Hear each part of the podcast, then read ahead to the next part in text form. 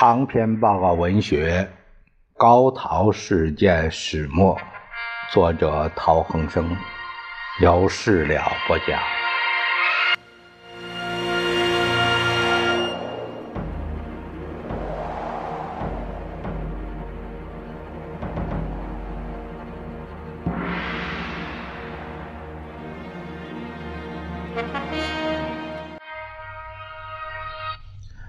第九章，我们讲看看第三节，讲的是万莫林被捕。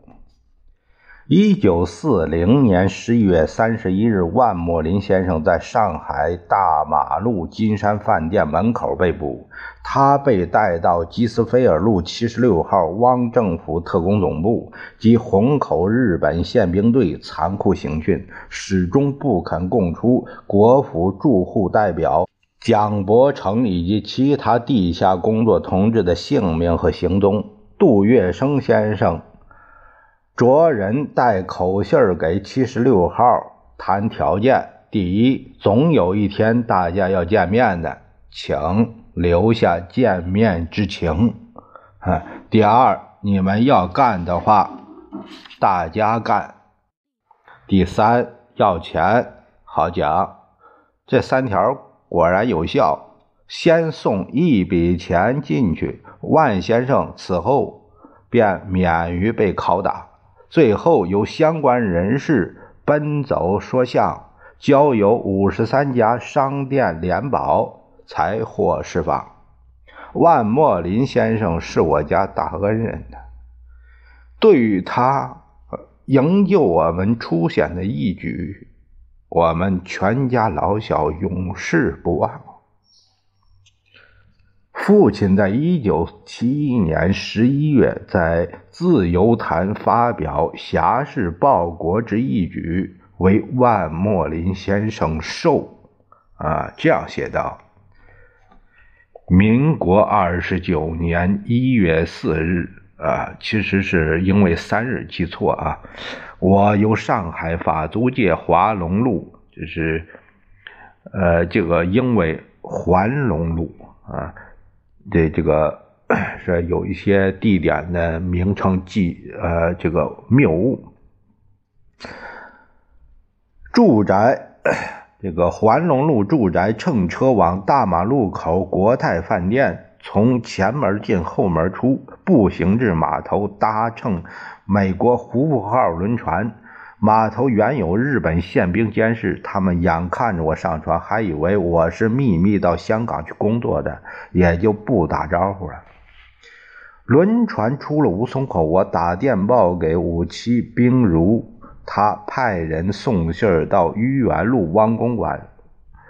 愚园路诸人知道我不别而去，为之惊惶。于是，七十六号派便衣人员严密监视，家人无法出境。米面菜蔬为难采购，兵如乃亲往汪公馆，费了两个小时口舌，获得汪夫妇同意，让他留下三个大孩子为质，带两个小孩子到香港去，劝我回上海，尤其是阻止我发表任何文字和谈话。冰如带两个孩子到香港，在在九龙亚叙里道租屋与我会见。此时，中央通讯社萧同资先生已由重庆到香港，准备发表日之新关系调整要纲。我与杜月笙先生商量，派人前往上海，与万莫林先生联络，将。华龙路留下的三个大孩子设法出现。莫林的部署是这样的：秦勋照常上学，由学校前门进，后门出，上预先停下的汽车，往华格涅路杜公馆，转车到杜美路一幢住宅，进隔壁的煤球厂，恒生和晋生。呃，因为泰来和恒生啊，这都是，呃，由呃华龙路，这个应该是环龙路啊，出门到亲戚家，亦由预先布置的车转往的煤球厂。他们三人会面之后，另乘一辆只驶十六铺码头登小舟到意大利游船的船尾，用绳子拉上轮船。三个孩子分为三处坐下，至轮船开始出吴淞口，再进舱聚首。我一家人在九龙会齐之后，中央通讯社将所谓要纲的文件全部发表。呃，这是有安排的啊，特意安排的。嗯，这是一个实例，足以说明莫林在上海地下工作之实况。此后，莫林被带入七十六号，也进过日本宪兵队，三番四次受到酷刑，灌凉水，上老虎凳，雪地里挨皮鞭。他不肯说出一个姓名、一个电话号码、一个地址和门牌。他家里三番两次受搜查，没有一件证据、一条线索可以连累一个朋友、一个同志。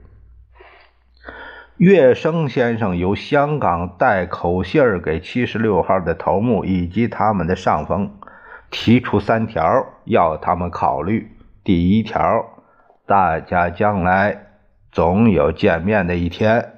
你们对待莫林要留下见面之情。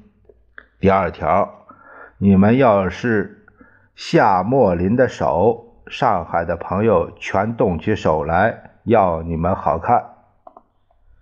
第三，同店嘛好讲，就是这样，万莫林方得免于七十六号的毒手。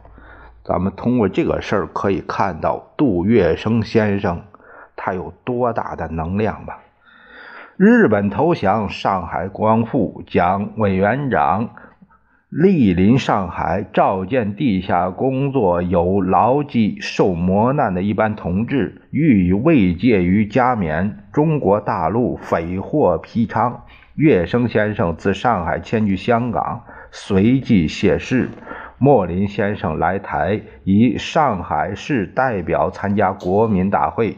今年十一月三十日是指莫林先生七十寿，我无以为敬，仅作本文，并为祝词，以待以上。词曰：求据梦之一言而不得，敌军遂败，拗河滨。开正庄之门下，危难平整，至今犹见莫林。七十曰老，莫林不老，抱一片报国之赤心。他日一骑西止，重返上海，客满座，酒迎尊，在身。祝贺之臣。父亲年少时喜欢读《史记》和《汉书》的游侠传，最推崇西汉的游侠巨梦正。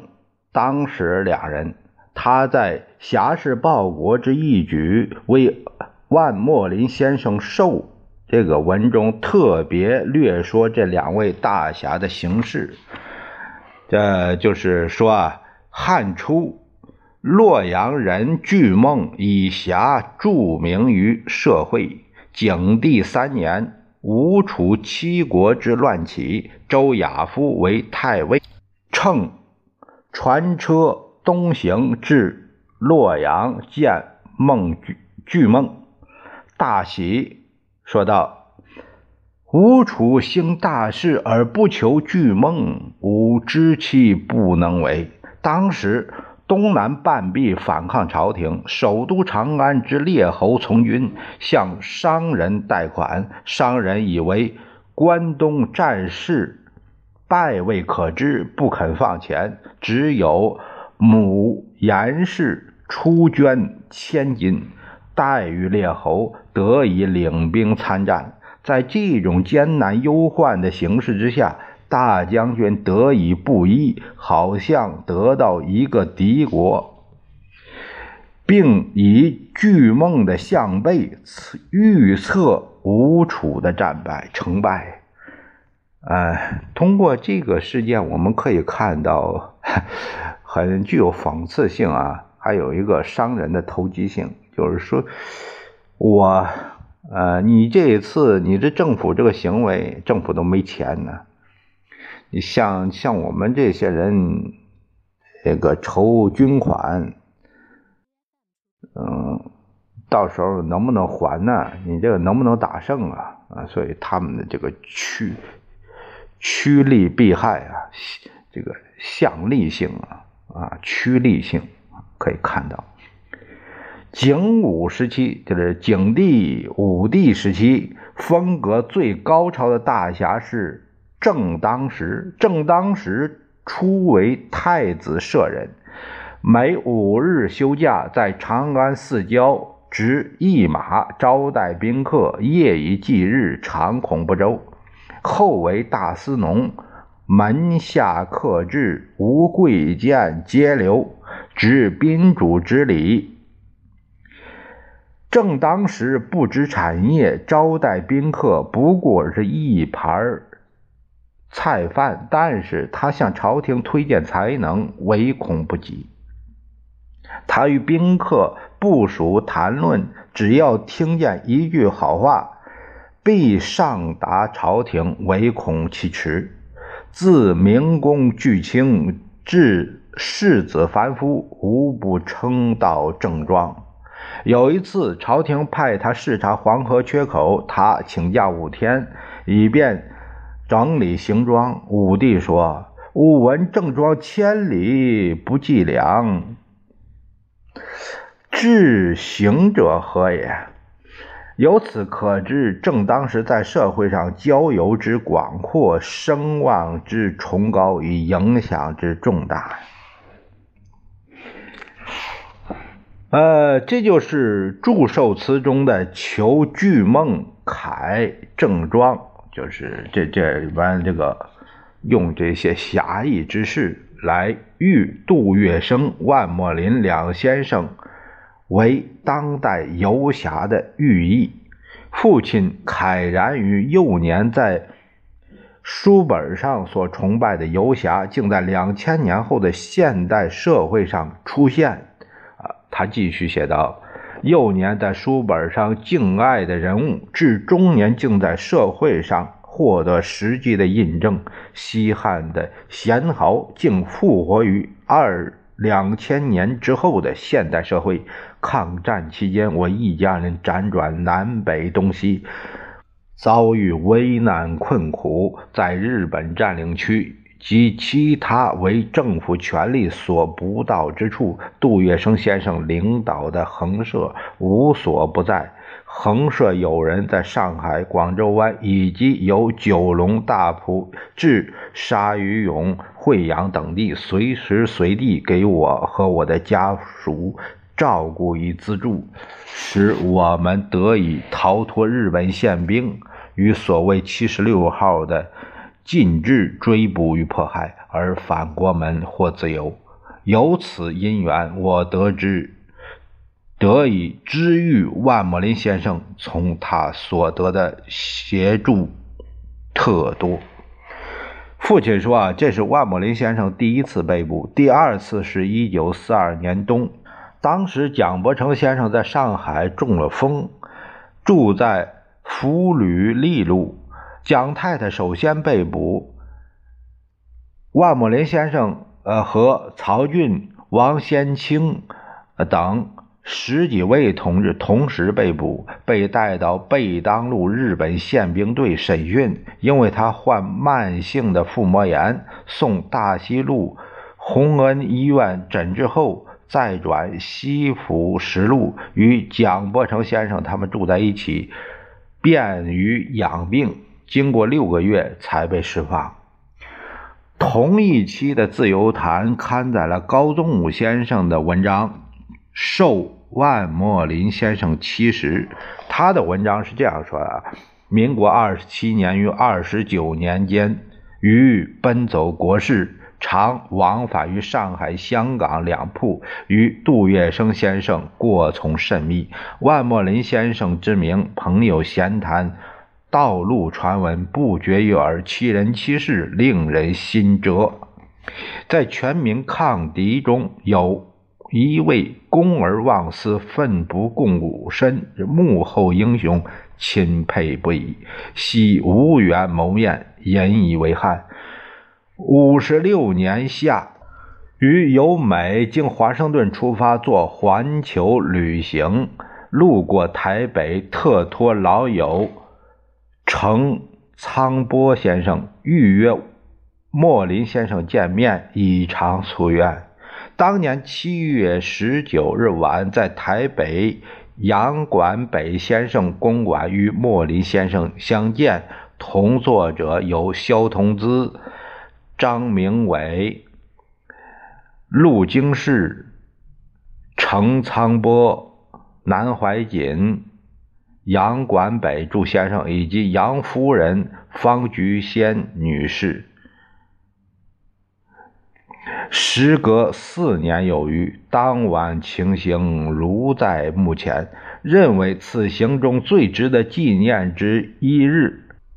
而万莫林先生昂藏颇目光炯炯，一见即知其非常人也。呃，这个高宗武先生对他也是非常的敬仰啊。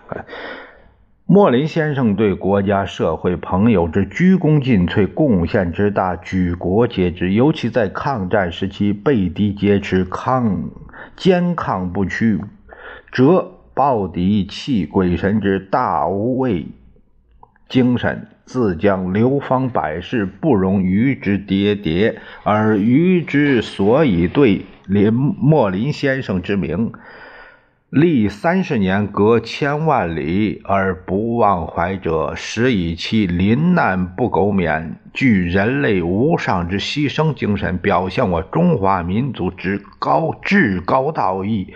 非心有定力、性具根基者，焉能真此？智者不惑，仁者不忧，勇者不惧。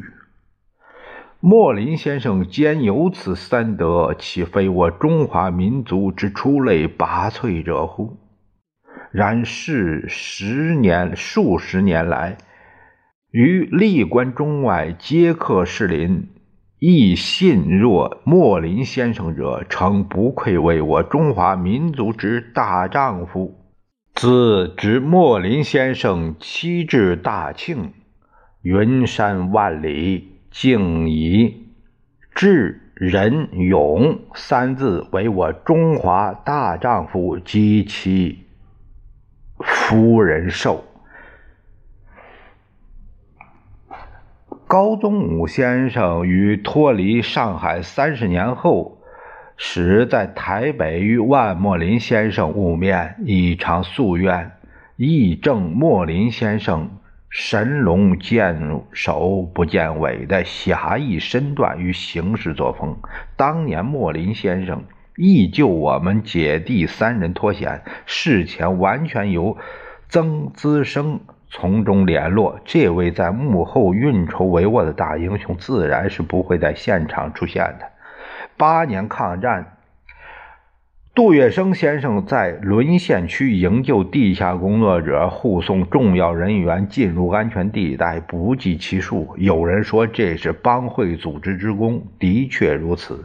在沦陷区，政府力量伏击的地方，不能以法律来规范，靠的就是帮会力量，以发挥救济民众、维护安全的功能。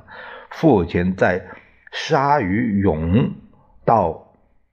韶关，我们走西营到桂林，沿路都得到杜门基帮会中人极为妥善的照顾，这是后话。万莫林先生自谦认为这些都是溢美之词。他在《沪上往事》，就是一九七三年啊，这个是写到《沪上往事》，是他的这个回忆的。是他的，是他著述的，还是他的回忆录啊？是吧？口述的吧？反正都是他他的这个文章，他的这个书。呃，有机会呢，我也可以给朋友们读一读啊。这个书也也不是不难找到。我他在这个《沪上往事》中他写道：“我在上海为地下工作人员跑腿儿，随时都有被捉杀头的可能。我的两度牢狱之灾，并不一定就是为了高陶两位先生的事件所引起，而且彼此都为国家民族引颈一块，死而无憾。是在美国的高宗武先生。”刻在台湾的陶希圣先生和他的公子千金，对我来说，只有让我分享一点点光荣的大德，绝对没有欠我的情。我的两度被捕跟高陶事件稍有关联的，充其量不过敌伪双方早晓得我沾过高陶事件一些光。哎，想起当年他们自己的狼狈情景，在修理我的时候，手脚来得重一点罢了。哎，呃，万木林先生看来他这个说的非常中肯，也很幽默啊。万木林先生的谦虚之语真是豪气万千，令我等子侄辈是更加崇拜与敬佩。当年。被他救出的十八、十六及九岁的三姐弟秦勋，已于七八年在大陆去世，得年五十七岁。泰来上海交大机械系毕业，努力研习工程，成为知名的造纸专家，已于九二年退休，目前定居加拿大，恒生。台大毕业后从事水泥工业，在台湾南洋及美国建设水泥工厂。九七年退休来美，如今均已垂垂老矣。回顾前尘，能不感慨细致？